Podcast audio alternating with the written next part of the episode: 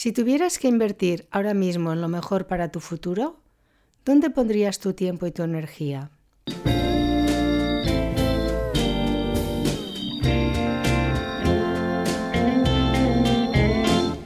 Hola, ¿cómo estáis? Soy Josefina Llargués. Bienvenidos a mi espacio de salud, un podcast dedicado al bienestar. en el que cada tarde de domingo abordaremos temas relacionados con nuestra salud física y emocional, con una vida más tranquila y sostenible con la ecología y el medio ambiente.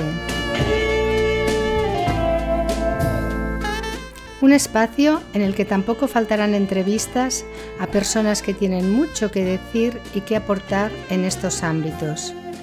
Espero que lo disfrutéis.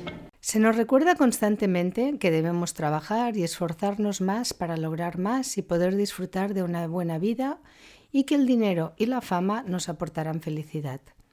Como lo demuestra una encuesta realizada a un grupo de personas de la generación millennial en la que se les preguntó cuáles eran sus principales metas. La mayoría dijo que un objetivo importante para ellos era ser ricos, y otro elevado porcentaje de esos mismos adultos jóvenes dijo que querían ser famosos.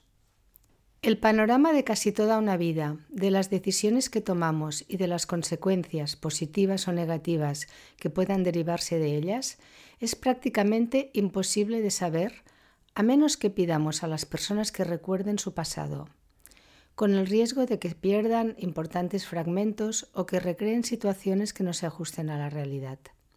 Pero, ¿y si pudiéramos ver vidas enteras conforme se desarrollan en el tiempo y estudiar a las personas desde la adolescencia hasta la edad adulta para ver qué hace la gente saludable y feliz?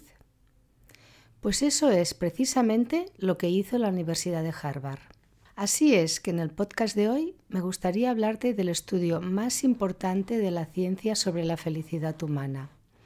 Una investigación sobre la edad adulta desarrollado por la Universidad de Harvard con el doctor Robert Baldinger, psiquiatra y profesor de dicha universidad, como el cuarto director de la misma. El estudio empezó en 1938 con un grupo de jóvenes del barrio más pobre de Boston y otro grupo de estudiantes de la Universidad de Harvard, con un seguimiento de ambos grupos desde la adolescencia hasta la vejez. El primer grupo Empezó el estudio cuando eran estudiantes de segundo año en la Universidad de Harvard. Todos terminaron la universidad durante la Segunda Guerra Mundial y luego la mayoría se fue a la guerra. El segundo grupo era un grupo de jóvenes de los barrios más deprimidos de Boston, elegidos específicamente para el estudio porque provenían de familias con más problemas y más desfavorecidas en el Boston de los años 30. La mayoría vivían hacinados y sin agua corriente ni agua caliente. Cuando entraron en el estudio se entrevistó a todos los adolescentes. Se les realizaron exámenes médicos, se visitaron sus hogares y se entrevistaron a sus padres.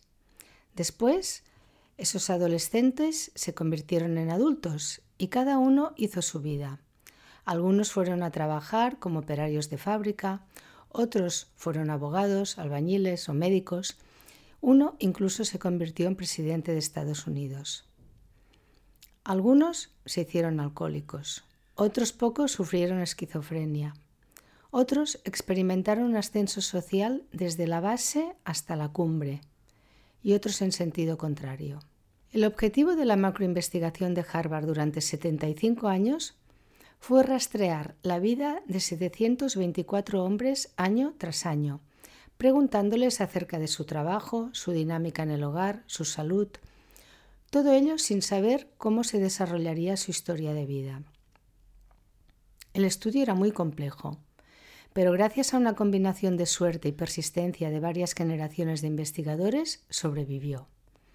Alrededor de 60 de los 724 hombres del principio, con más de 90 y tantos años, siguen con vida y todavía participan en el estudio, pero se están estudiando también a los más de 2.000 hijos de esos hombres. Cada dos años, el personal que trabaja en la investigación llama a estos hombres y les pregunta si pueden enviarles otra serie de preguntas sobre sus vidas.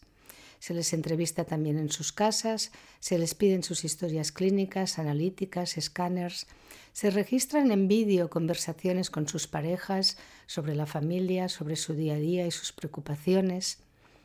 Hace algunos años se pidió también a las esposas si deseaban participar en la investigación.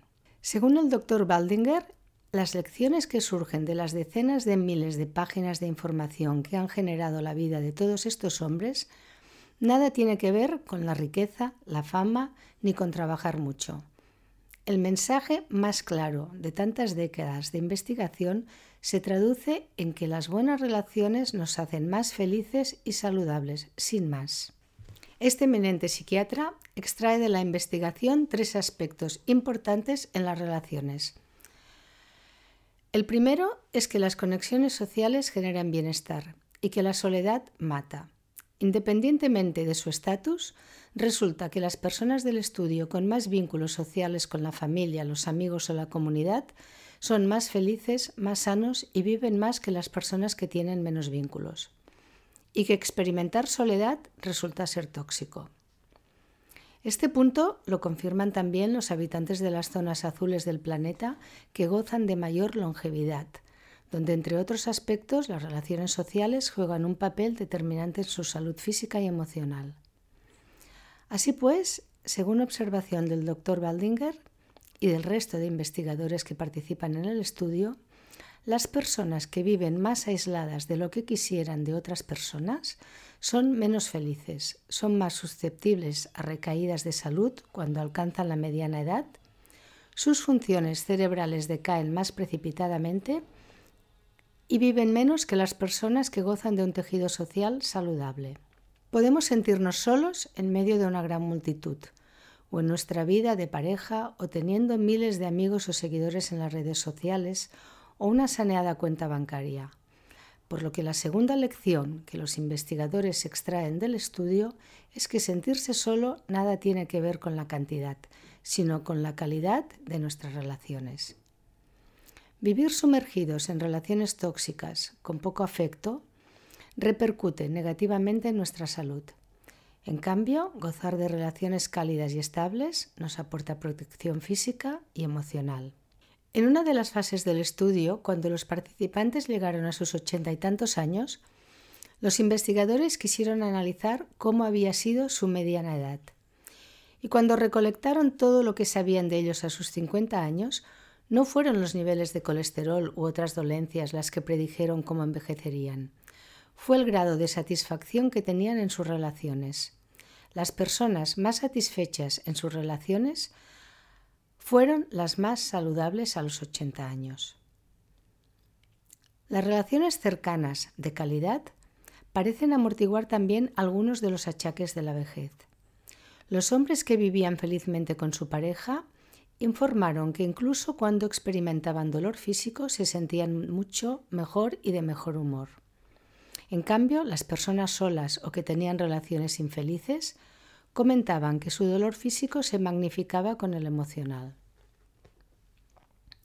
La tercera lección, en palabras del doctor Baldinger, sobre las relaciones y la salud es que las buenas relaciones protegen también el cerebro. Así pues, estar en una relación de apego seguro con otra u otras personas a los ochenta y tantos años genera protección. El sentir que puedes contar con otras personas si lo necesitas hace que los recuerdos permanezcan nítidos por más tiempo. En cambio, según el estudio, aquellas personas que no disfrutan de relaciones seguras pierden antes la memoria. La investigación de Harvard evidencia también que las personas con buenas relaciones sociales acostumbran a ser más felices, tienen menos tendencia a la depresión y a la ansiedad, porque saben que gozan del apoyo de los demás cuando se sienten deprimidos o ansiosos pero también gozan de mejor salud porque muchas de las enfermedades que se desarrollan con la edad pueden reducirse e incluso prevenirse gracias a las buenas relaciones. Por ejemplo, las enfermedades cardíacas, la diabetes, la artritis o todas las enfermedades crónicas relacionadas con la vejez. Eso no significa que nuestras relaciones sean siempre armoniosas. En toda relación, ya sea con la pareja, familia o amigos, pueden haber altibajos, pero más allá de los pequeños conflictos o desavenencias cotidianos, Una relación de calidad es aquella en la que te sientes seguro, en la que puedes ser tú mismo. Porque cuando la relación es sólida, sabemos que en situaciones concretas el apoyo de esas personas no nos fallará. Pero cultivar las buenas relaciones requiere dedicación a lo largo de toda la vida y en ocasiones esfuerzo. Invertir en una relación significa estar presente y tristemente gran parte de los habitantes de las sociedades modernas no encontramos tiempo para ello. Sin embargo, los resultados de la investigación de Harvard evidenciaron que los participantes del estudio que a lo largo de su vida priorizaron las relaciones con la familia, los amigos o la comunidad, la vida les trató mucho mejor y gozaron de mayor salud y felicidad. Si tuvieras que invertir ahora mismo en lo mejor para tu futuro, ¿dónde pondrías tu tiempo y tu energía? No es complicado, se traduce simplemente en pasar más tiempo con las personas que con las pantallas, poner un poco de imaginación y creatividad para recuperar la ilusión con tu pareja, reconciliarte con ese amigo o familiar con el que llevas años sin hablar. Cuanto más extendamos nuestra comunidad, más sanos estaremos. Porque las relaciones casuales de nuestro día a día también cuentan. Por ejemplo, con el camarero del bar donde tomamos un café cada mañana, con el cartero, con la persona que nos atiende en la tienda del barrio o en el mercado donde compramos nuestra comida, con nuestros vecinos o compañeros de trabajo. Cuando saludamos a esas personas e intercambiamos unas palabras agradables, incluso sin ser conscientes de ello, recibimos un chute de energía que mejora nuestro bienestar. Por eso es importante no pensar solo en nuestra familia, amigos o entorno más próximo, sino valorar también todas esas pequeñas relaciones aisladas que vivimos todos los días y a las que a menudo no damos importancia. En esencia, el estudio de Harvard demuestra que no es que el dinero o la fama nos haga infelices, sino que una vez cubiertas nuestras necesidades básicas, la esclavitud del consumo exagerado, la fama o unos ingresos elevados no nos aportará necesariamente felicidad. Una vida plena se construye con buenas relaciones, sin perder de vista que la felicidad y la salud van también de la mano. Por lo que en primera instancia debemos cuidar también nuestro cuerpo, practicando ejercicio regular, alimentándonos de forma saludable y evitando los hábitos tóxicos. Me gustaría acabar el podcast de hoy con una frase de Nich Nhat Hanh, monje budista vietnamita, impulsor del mindfulness en Occidente, activista por la paz y principal voz de la oposición a la guerra de Vietnam, que le costó un exilio de 39 años y que murió ayer sábado 22 de enero a los 95 años. El regalo más precioso que podemos ofrecer a cualquier persona es nuestra atención. Cuando la atención alcanza a los que amamos, ellos brotan como flores. Te deseo una feliz semana.